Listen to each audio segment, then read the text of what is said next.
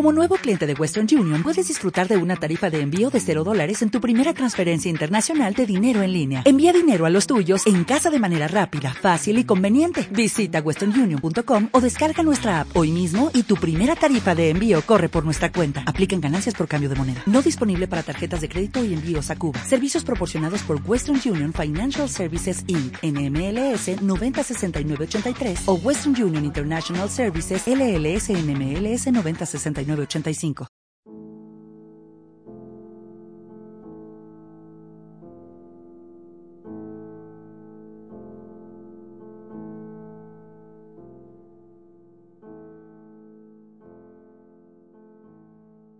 Capítulo 5 Raskolnikov le alcanzó y se puso a su lado. ¿Qué significa esto? exclamó Svidrigailov. Ya le he dicho a usted que... Esto significa que no le dejo a usted. ¿Cómo? Los dos se detuvieron y estuvieron un momento mirándose. Lo que usted me ha contado en su embriaguez me demuestra que lejos de haber renunciado a sus odiosos proyectos contra mi hermana, se ocupa en ellos más que nunca. Sé que esta mañana ha recibido una carta. Usted puede haber encontrado una prometida en sus vagabundeos, pero esto no quiere decir nada. Necesito convencerme por mis propios ojos. A Raskolnikov le habría sido difícil explicar qué era lo que quería ver por sí mismo. ¿Quiere usted que llame a la policía? Llámela. Se detuvieron de nuevo y se miraron a la cara. Al fin, el rostro de Svidrigailov cambió de expresión. Viendo que sus amenazas no intimidaban a Raskolnikov lo más mínimo, dijo de pronto en el tono más amistoso y alegre. Es usted el colmo. Me he abstenido adrede de hablarle de su asunto, a pesar de que la curiosidad me devora. He dejado este tema para otro día. Pero usted es capaz de hacer perder la paciencia a un santo. Puede usted venir si quiere, pero le advierto que voy a mi casa solo para un momento. El tiempo necesario para coger dinero. Luego cerraré la puerta y me iré a las islas a pasar la noche. De modo que no adelantará nada viniendo conmigo. Tengo que ir a su casa no a su habitación, sino a la de Sonia Simonovna. Quiero excusarme por no haber asistido a los funerales. Haga usted lo que quiera, pero le advierto que Sonia Simonovna no está en su casa. Ha ido a llevar a los huérfanos a una noble y anciana dama, conocida mía, y que está al frente de varios orfelinatos. Me he captado a esta señora entregándole dinero para los tres niños de Catalina Ivanovna más un donativo para las instituciones. Finalmente le he contado la historia de Sonia Simonovna sin omitir detalle, y esto le ha producido un efecto del que no puede tener usted idea. Ello explica que Sonia Simonovna haya recibido una invitación para presentarse hoy mismo en el hotel donde se hospeda esa distinguida señora desde su regreso del campo. No importa, Haga usted lo que quiera, pero yo no iré con usted cuando salga de casa. ¿Para qué? Óigame, estoy convencido de que usted desconfía de mí solo porque he tenido la delicadeza de no hacerle preguntas enojosas. Usted ha interpretado erróneamente mi actitud. Juraría que es esto. Sea usted también delicado conmigo. ¿Con usted? ¿Que escucha detrás de las puertas? Ya salió aquello, exclamó Svidrigailov entre risas. Le aseguro que me habría asombrado que no mencionara usted este detalle. Aunque comprendí perfectamente lo que usted había hecho. No entendí todo lo demás que dijo. Tal vez soy un hombre antiguado, incapaz de comprender ciertas cosas. Explíquemelo, por el amor de Dios. Ilústreme. Enséñeme las ideas nuevas. Usted no pudo oír nada. Todo eso son invenciones suyas. Lo que quiero que me explique no es lo que usted se imagina, pero desde luego oí parte de sus confidencias. Yo me refiero a sus continuas lamentaciones. Tiene usted alma de poeta y siempre está a punto de dejarse llevar de la indignación. ¿De modo que le parece a usted mal que la gente escuche detrás de las puertas? Ya que tan severo es usted, vaya a presentarse a las autoridades y dígales me ha ocurrido una desgracia. He sufrido un error en mis teorías filosóficas. Pero si está usted convencido de que no se debe escuchar detrás de las puertas, y en cambio se puede matar a una pobre vieja con cualquier arma que se tenga a mano, lo mejor que puede hacer es marcharse a América cuanto antes. Huya. Tal vez tenga tiempo aún. Le hablo con toda franqueza. Si no tiene usted dinero, yo le daré el necesario para el viaje. No me pienso marchar, dijo Raskolnikov con un gesto despectivo. Comprendo. Desde luego usted puede callarse si no quiere hablar. Comprendo que usted se plantee una serie de problemas de índole moral. ¿Verdad que se los plantea? Usted se pregunta si ha obrado como es propio de un hombre y un ciudadano. Deje estas preguntas, rechácelas. ¿De qué pueden servirle ya?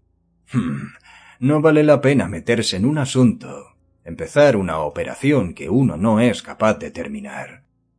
Por lo tanto, levántese la tapa de los sesos. ¿Qué? ¿No se decide? Usted quiere irritarme para deshacerse de mí. ¡Qué ocurrencia tan original! En fin, ya hemos llegado. Subamos. Mire, esa es la puerta de la habitación de Sonia Simonovna. No hay nadie. Convénzase. ¿No me cree? Preguntemos a los Kapernaumov a quienes ella entrega la llave cuando se va. Mire, ahí está la señora de Capernaumov. Oiga, ¿dónde está la vecina? Es un poco sorda, ¿sabe? ¿Que ha salido? ¿A dónde se ha marchado? Ya lo ha oído usted, no está en casa, y no volverá hasta la noche. Bueno, ahora venga a mis habitaciones. Pues eh, quiere usted venir, ¿verdad? Ya estamos. La señora Reslis ha salido. Siempre está muy atareada, pero es una buena mujer, se lo aseguro. Si usted hubiera sido más razonable, ella le habría podido ayudar. Mire, cojo un título del cajón de mi mesa. Como ve usted, me quedan bastantes todavía. Hoy mismo lo convertiré en dinero. ¿Ya lo ha visto usted todo bien? Tengo prisa. Cerremos el cajón. Ahora la puerta. Y de nuevo estamos en la escalera. ¿Quiere usted que tomemos un coche? Ya le he dicho que voy a las islas. ¿No quiere usted dar una vuelta? El Simón nos llevará a la isla El Aguín. ¿Que no quiere? Vamos, decídase. Yo creo que va a llover, pero ¿qué importa? Levantaremos la capota. Svidrigailov estaba ya en el coche. Raskolnikov se dijo que sus sospechas eran por el momento poco fundadas. Sin responder palabra, dio media vuelta y echó a andar en dirección a la plaza del mercado. Si hubiese vuelto la cabeza, aunque sólo hubiera sido una vez, habría podido ver que Svidrigailov, después de haber recorrido un centenar de metros en el coche, se apeaba y pagaba el cochero. Pero el joven, avanzaba mirando solo hacia adelante y pronto dobló una esquina. La profunda aversión que Svidrigailov le inspiraba le impulsaba a alejarse de él lo más deprisa posible. Se decía ¿Qué se puede esperar de este hombre vil y grosero? de ese miserable depravado? Sin embargo, esta opinión era un tanto prematura y tal vez mal fundada. En la manera de ser de Svidrigailov había algo que le daba cierta originalidad y lo envolvía en un halo de misterio. En lo concerniente a su hermana, Raskolnikov estaba seguro de que Spidrigailov no había renunciado a ella. Pero todas estas ideas empezaron a resultarle demasiado penosas para que se detuviera a analizarlas. Al quedarse solo cayó, como siempre, en un profundo ensimismamiento, y cuando llegó al puente se acodó en el pretil y se quedó mirando fijamente el agua del canal. Sin embargo, Abdotia Romanovna estaba cerca de él observándole. se habían cruzado a la entrada del puente, pero él había pasado cerca de ella sin verla. Dunesca no le había visto jamás en la calle en semejante estado y se sintió inquieta. Estuvo un momento indecisa, preguntándose si se acercaría a él, y de pronto divisó a Svidrigailov, que se dirigía rápido hacia ella desde la plaza del mercado. Procedía con sigilo y misterio. No entró en el puente, sino que se detuvo en la acera, procurando que Raskolnikov no le viese. Adunia la había visto desde lejos y le hacía señas. La joven comprendió que le decía que se acercase, procurando no llamar la atención de Raskolnikov. Atendiendo a esta muda demanda, pasó en silencio por detrás de su hermano y fue a reunirse con Spitrigailov. Vámonos. Su hermano no debe enterarse de nuestra entrevista. Acabo de pasar un rato con él en una taberna a donde ha venido a buscarme y no me ha sido nada fácil deshacerme de él. No sé cómo se ha enterado de que le he escrito una carta, pero parece sospechar algo. Sin duda usted misma le ha hablado de ello, pues nadie más puede habérselo dicho. Ahora que hemos doblado la esquina y que mi hermano ya no puede vernos, sepa usted que ya no le seguiré más lejos. Dígame aquí mismo lo que tenga que decirme. Nuestros asuntos pueden tratarse en plena calle. En primer lugar, no es este un asunto que pueda tratarse en plena calle. En segundo, quiero que oiga usted también a Sonia Simonovna. Y finalmente tengo que enseñarle algunos documentos. Si usted no viene a mi casa, no le explicaré nada y me marcharé ahora mismo. Le ruego que no olvide que poseo el curioso secreto de su querido hermano. Dunia se detuvo indecisa y dirigió una mirada penetrante a Spitrikailov. ¿Qué teme usted? dijo éste. La ciudad no es el campo. Además, incluso en el campo me ha hecho usted más daño a mí que yo a usted. Aquí. ¿Está prevenida Sonia Simonovna? No, no le he hablado de esto, y no sé si está ahora en su casa. Creo que sí que estará, pues he enterrado hoy a su madrastra, y no debe de tener humor para salir. No he querido hablar a nadie de este asunto, e incluso siento haberme franqueado un poco con usted. En este caso la menor imprudencia equivale a una denuncia. He aquí la casa donde vivo. Ya hemos llegado. Ese hombre que ve usted a la puerta es nuestro portero. Me conoce perfectamente y, como usted ve, me saluda. Bien ha advertido que voy acompañado de una dama y, sin duda, ha visto su cara. Estos detalles pueden tranquilizarla si usted desconfía de mí. Perdóneme si le hablo tan crudamente. Yo tengo mi habitación junto a la de Sonia Simonovna. Las dos piezas están separadas solamente por un tabique. En el piso hay numerosos inquilinos. ¿A qué vienen, pues, esos temores infantiles? No soy tan temible como todo eso. Svidrigailov esbozó una sonrisa bonachona, pero estaba ya demasiado nervioso para desempeñar a la perfección su papel. Su corazón latía con violencia. Sentía una fuerte opresión en el pecho. Procuraba levantar la voz para disimular su creciente agitación. Pero Dunia ya no veía nada, las últimas palabras de Spidrigailov sobre sus temores de niña la habían herido en su amor propio hasta cegarla. Aunque sé que es usted un hombre sin honor, dijo afectando una calma que desmentía el vivo color de su rostro. No me inspira usted temor alguno. Indíqueme el camino. Svidrigailov se detuvo ante la habitación de Sonia. Permítame que vea si está. Pues no, se ha marchado. Es una contrariedad, pero estoy seguro de que no tardará en volver. Sin duda ha ido a ver a una señora por el asunto de los huérfanos. La madre de esos niños acaba de morir. Yo me he interesado con el asunto y he dado ya ciertos pasos. Si Sonia Simonovna no ha regresado dentro de diez minutos y usted quiere hablar con ella, la enviaré a su casa esta misma tarde. Ya estamos en mis habitaciones. Son dos. Mi patrona, la señora Reslich, habita al otro lado del tabique.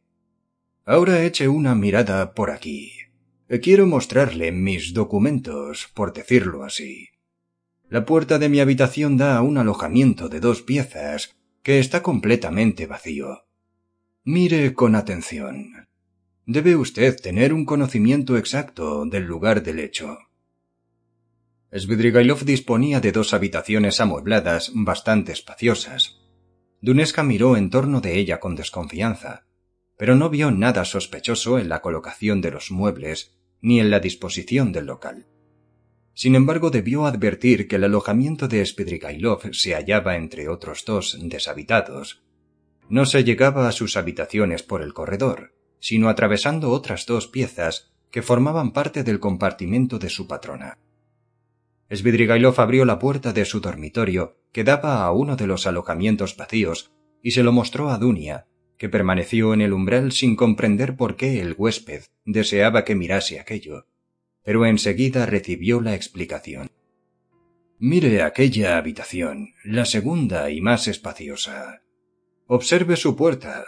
Está cerrada con llave. ¿Ve aquella silla colocada junto a la puerta? Es la única que hay en las dos habitaciones. La llevé yo de aquí para poder escuchar más cómodamente. Al otro lado de esa puerta está la mesa de Sonia Simonovna, la joven estaba sentada ante su mesa mientras hablaba con Rodion Romanovich, y yo escuchaba la conversación desde este lado de la puerta. Escuché dos tardes seguidas, y cada tarde dos horas como mínimo. Por lo tanto, pude enterarme de muchas cosas. ¿No cree usted? ¿Escuchaba usted detrás de la puerta? Sí, escuchaba detrás de la puerta. Venga, Venga a mi alojamiento. Aquí ni siquiera hay donde sentarse. Volvieron a las habitaciones de Svidrigailov, y éste invitó a la joven a sentarse en la pieza que utilizaba como sala. Él se sentó también, pero a una prudente distancia, al otro lado de la mesa. Sin embargo, sus ojos tenían el mismo brillo ardiente que hacía unos momentos había inquietado a Dunesca. Esta se estremeció y volvió a mirar en torno a ella con desconfianza. Fue un gesto involuntario, pues su deseo era mostrarse perfectamente serena y dueña de sí misma. Pero el aislamiento en que se hallaban las habitaciones de Spidrigailov había acabado por atraer su atención. De buena gana habría preguntado si la patrona estaba en casa, pero no lo hizo. Su orgullo se lo impidió. Por otra parte, el temor de lo que a ella le pudiera ocurrir no era nada comparado con la angustia que la dominaba por otras razones. Esta angustia era para Dunia un verdadero tormento. He aquí su carta, dijo depositándola en la mesa. Lo que usted me dice en ella no es posible. Me deja usted entrever que mi hermano ha cometido un crimen. Sus insinuaciones son tan claras que sería inútil que ahora tratase de usted de recurrir a subterfugios. Le advierto que antes de recibir lo que usted considera como una revelación, yo estaba enterada ya de este cuento absurdo, del que no creo ni una palabra. Es una suposición innoble y ridícula. Sé muy bien de dónde proceden esos rumores. Usted no puede tener ninguna prueba. En su carta me promete demostrarme la veracidad de sus palabras. Hable, pues, pero sepa por anticipado que no lo creo. No le creó en absoluto. Dunesca había dicho esto precipitadamente, dominada por una emoción que tiñó de rojo su cara. Si usted no lo creyera, no habría venido aquí, porque no creo que haya venido por simple curiosidad. No me atormente. Hable de una vez. Hay que convenir que es usted una muchacha valiente. Yo esperaba, le doy mi palabra, que pidiera usted al señor Rasumikin que la acompañase. Pero él no estaba con usted, ni rondaba por los alrededores cuando nos hemos encontrado.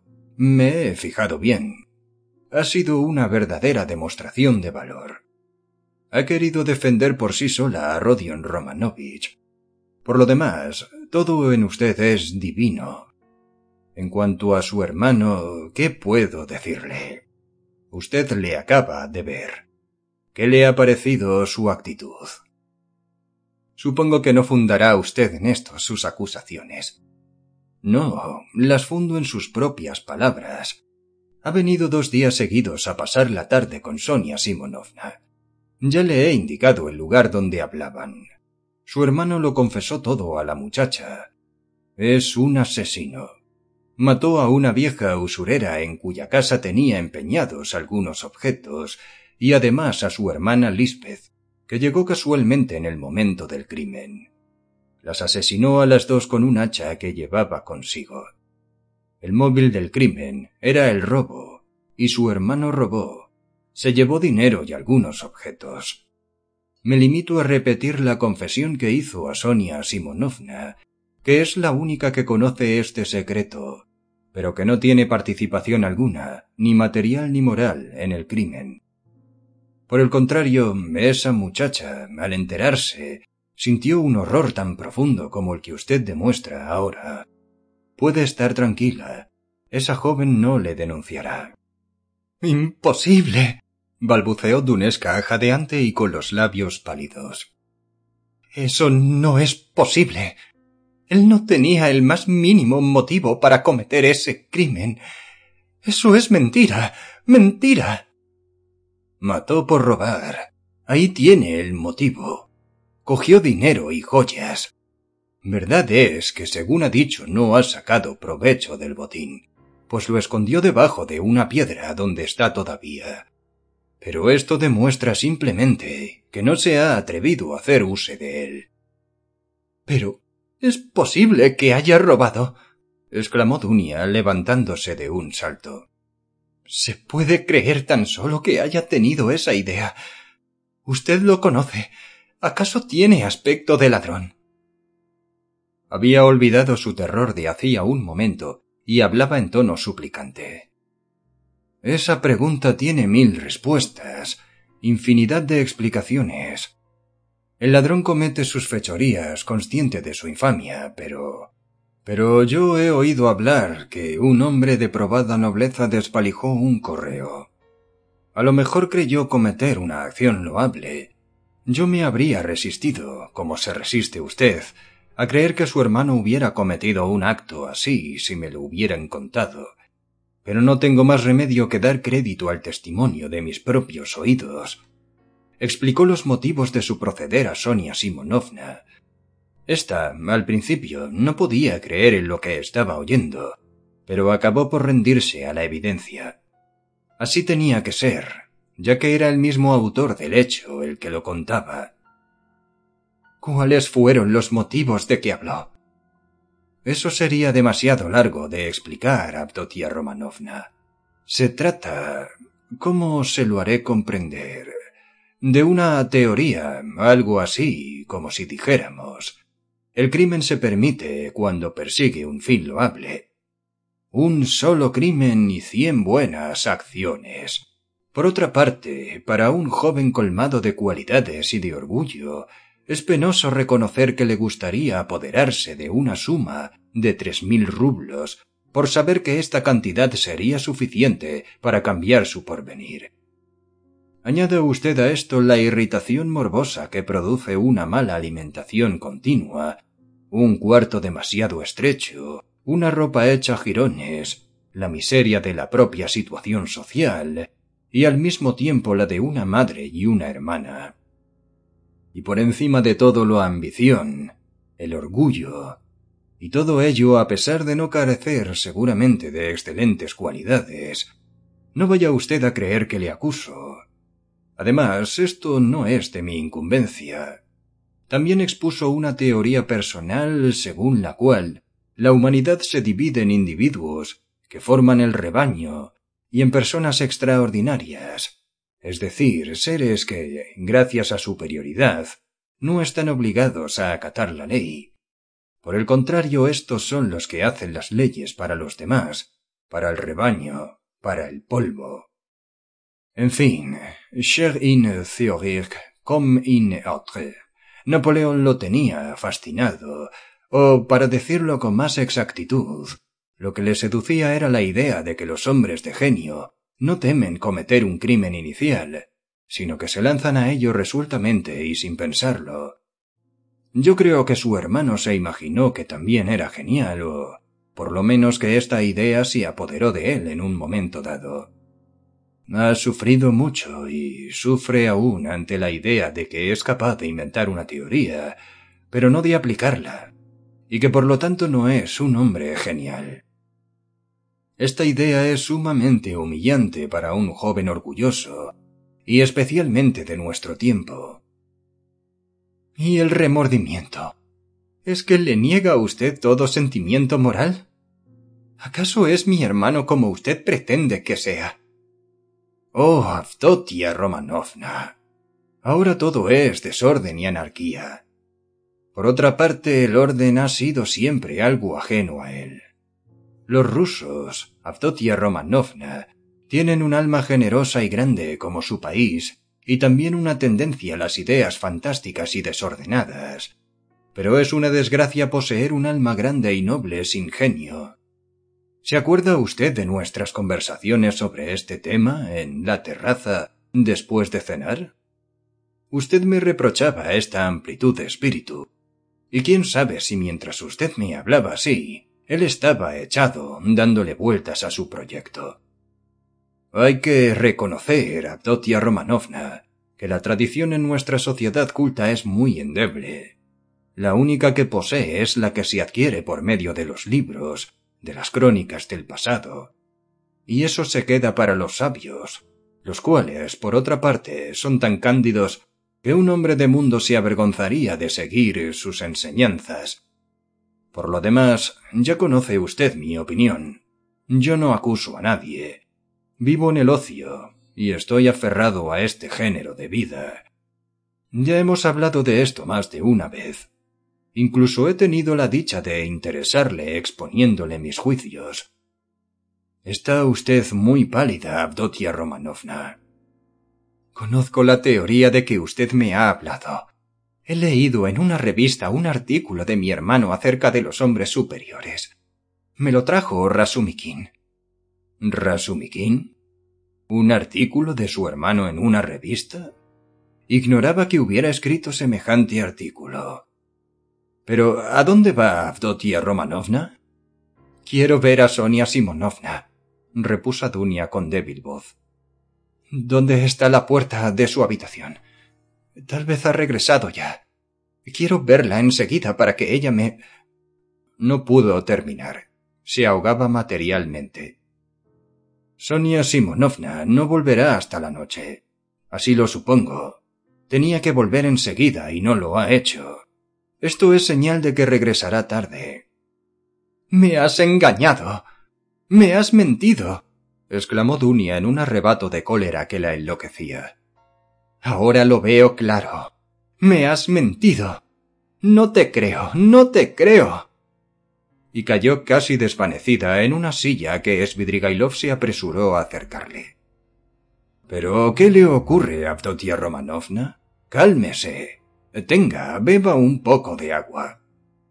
Svidrigailov le salpicó el rostro. Duneska se estremeció y volvió en sí. Ha sido un golpe demasiado violento, murmuró Svidrigailov apenado. Tranquilícese, Avdotia Romanovna. Su hermano tiene amigos. Le salvaremos. ¿Quiere usted que lo mande al extranjero? No tardaré más de tres días en conseguirle un billete. En cuanto a su crimen, él lo borrará a fuerza de buenas acciones. Cálmese. Todavía puede llegar a ser un gran hombre. ¿Se siente usted mejor? Qué cruel e indigno es usted. Todavía se atreve a burlarse. Déjeme en paz. ¿A dónde va? A casa de Rodia. ¿Dónde está ahora? Usted lo sabe. ¿Por qué está cerrada esta puerta? Hemos entrado por aquí y ahora está cerrada con llave. ¿Cuándo la ha cerrado? No iba a dejar que todo el mundo oyera lo que decíamos. Estoy muy lejos de burlarme. Lo que ocurre es que estoy cansado de hablar en este tono.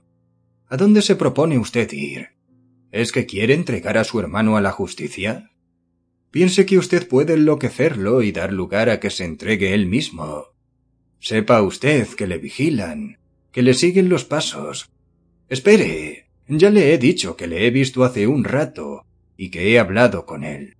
Todavía podemos salvarlo. Espere, siéntese y vamos a estudiar juntos lo que se puede hacer. La he hecho venir para que hablemos tranquilamente. Siéntese, haga el favor. ¿Cómo va usted a salvarlo? ¿Acaso tiene salvación? Dunia se sentó. Svidrigailov ocupó otra silla cerca de ella. Eso depende de usted. De usted, solo de usted, dijo en un susurro. Sus ojos centelleaban. Su agitación era tan profunda que apenas podía articular las palabras. Dunia retrocedió inquieta. Él prosiguió temblando. De usted depende. Una sola palabra de usted y lo salvaremos. Yo. yo lo salvaré. Tengo dinero y amigos. Le mandaré enseguida al extranjero. Sacaré un pasaporte para mí. No, dos pasaportes. Uno para él y otro para mí. Tengo amigos, hombres influyentes. ¿Quiere? Sacaré también un pasaporte para usted y otro para su madre. Usted no necesita para nada, Rasumikin. Yo la amo tanto como él. Yo la amo con todo mi ser. Deme el borde de su falda para besarlo. Démelo. El susurro de su vestido me enloquece. Usted me mandará y yo la obedeceré. Sus creencias serán las mías. Haré todo, todo lo que usted quiera. No me mire así, por favor. ¿No ve usted que me está matando? Empezó a desvariar. Parecía haberse vuelto loco. Dunia se levantó de un salto y corrió hacia la puerta. Ábranme. Ábranme. dijo a gritos mientras la golpeaba. ¿Por qué no me abren? ¿Es posible que no haya nadie en la casa? Svidrigailov volvió en sí y se levantó. Una aviesa sonrisa apareció en sus labios todavía temblorosos. No, no hay nadie, dijo lentamente y en voz baja. Mi patrona ha salido. Sus gritos son, pues, inútiles. ¿Dónde está la llave? Abre la puerta. Abre inmediatamente.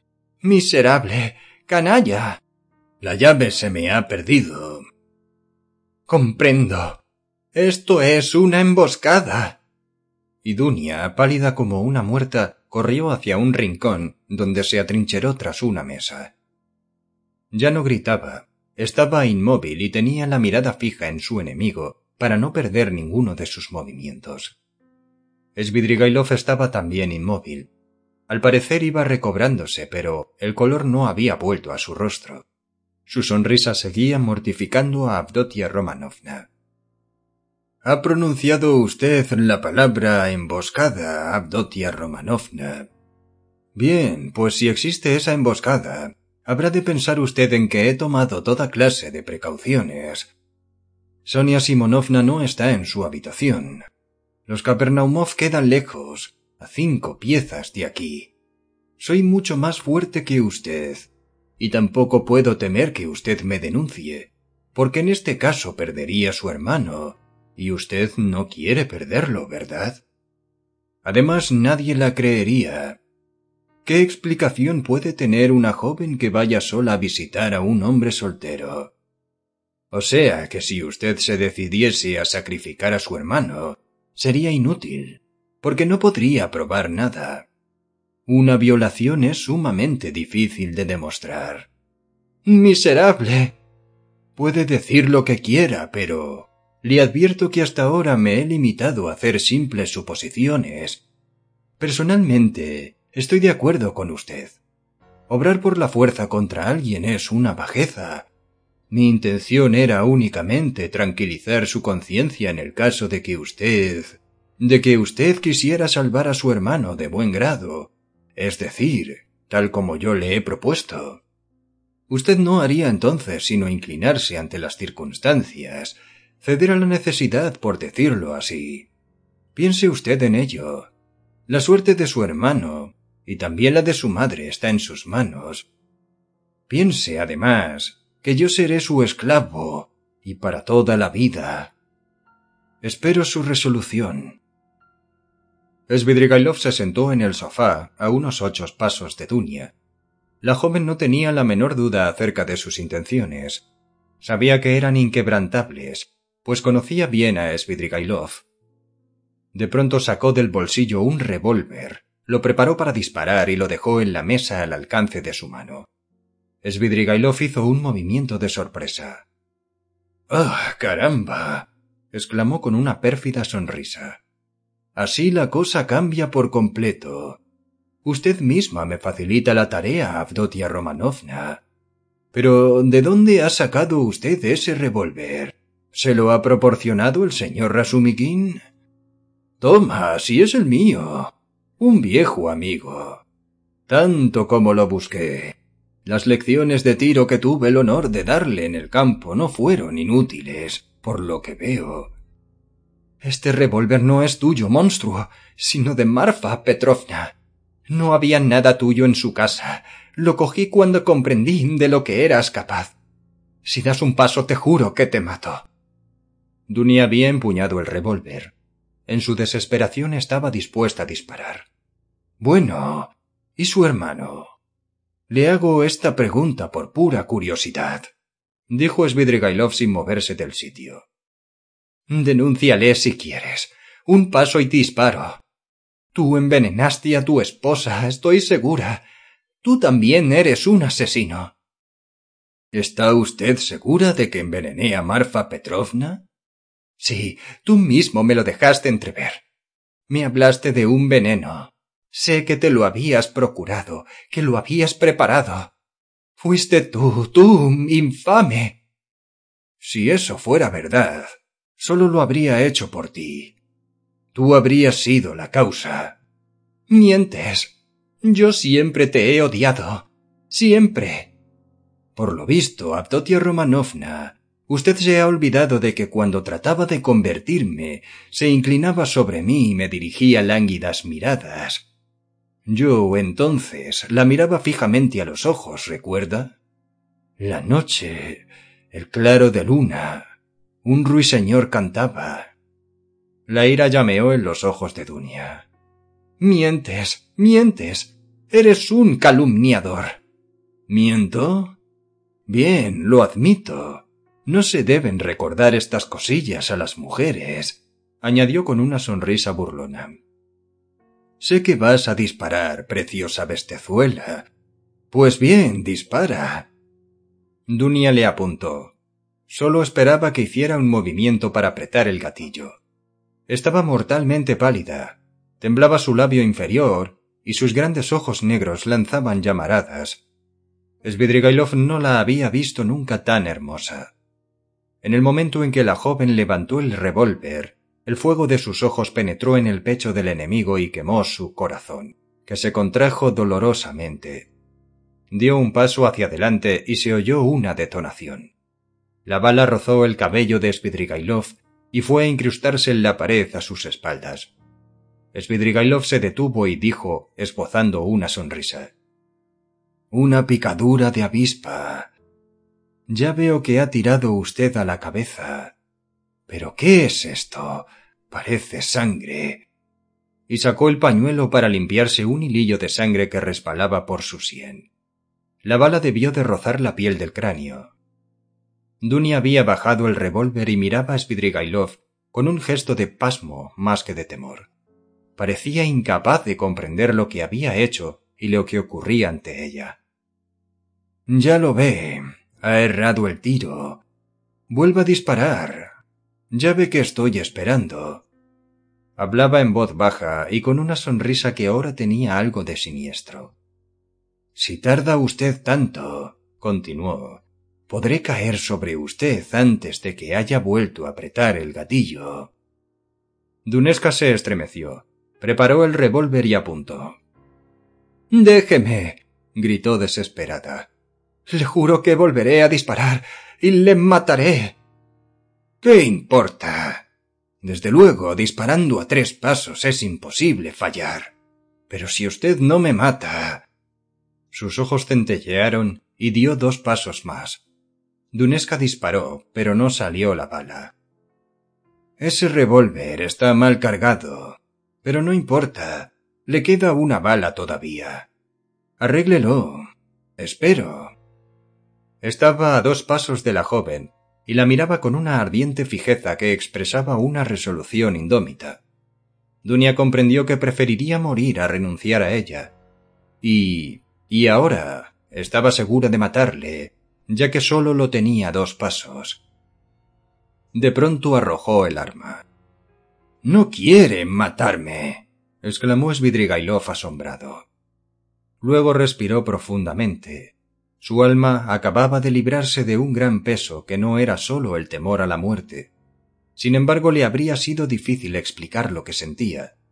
Tenía la sensación de que se había librado de otro sentimiento más penoso que el de la muerte, pero no lograba identificarlo. Se acercó a Dunia y la enlazó suavemente por el talle. Ella no opuso la menor resistencia, pero temblaba como una hoja y le miraba con ojos suplicantes. Él intentó hablarle, mas sus labios sólo consiguieron hacer una mueca. No pudo pronunciar una sola palabra. Déjame, suplicó Dunia. Svidrigailov se estremeció. Este tuteo no era el mismo que el de hacía un momento. ¿Así no me amas? preguntó en un susurro. Dunia negó con la cabeza. No puedes. ¿No podrás nunca? murmuró con acento desesperado. Nunca, respondió Dunia, también en voz baja. Durante unos momentos se estuvo librando una lucha espantosa en el alma de Spidrigailov. Sus ojos se habían fijado en la joven con una expresión indescriptible. De súbito retiró el brazo con que había rodeado su talle, dio media vuelta y se dirigió a la ventana. Tras unos instantes de silencio, sacó la llave del bolsillo izquierdo de su gabán y la dejó en la mesa que estaba a sus espaldas, sin volver los ojos hacia Dunia. Ahí tiene la llave. Cójala y váyase enseguida. Siguió mirando obstinadamente a través de la ventana. Dunia se acercó a la mesa y cogió la llave. Pronto, pronto. exclamó Svidrigailov sin hacer el menor movimiento, pero dando a sus palabras un tono terrible. Dunia no se lo hizo repetir. Con la llave en la mano corrió hacia la puerta, la abrió precipitadamente y salió a toda prisa. Un instante después corría como una loca a lo largo del canal en dirección al puente de. Svidrigailov Permaneció todavía tres minutos ante la ventana. Después se volvió lentamente, dirigió una mirada en torno a él y se pasó la mano por la frente. Una sonrisa horrible crispó sus facciones. Una lastimosa sonrisa que expresaba impotencia, tristeza y desesperación. Su mano se manchó de sangre. Se la miró con un gesto de cólera. Luego mojó una toalla y se lavó la sien. El revólver arrojado por Dunia había rodado hasta la puerta. Lo recogió y empezó a examinarlo. Era pequeño, de tres tiros y de antiguo modelo. Aún quedaba en él una bala. Tras un momento de reflexión, se lo guardó en el bolsillo, cogió el sombrero y se marchó.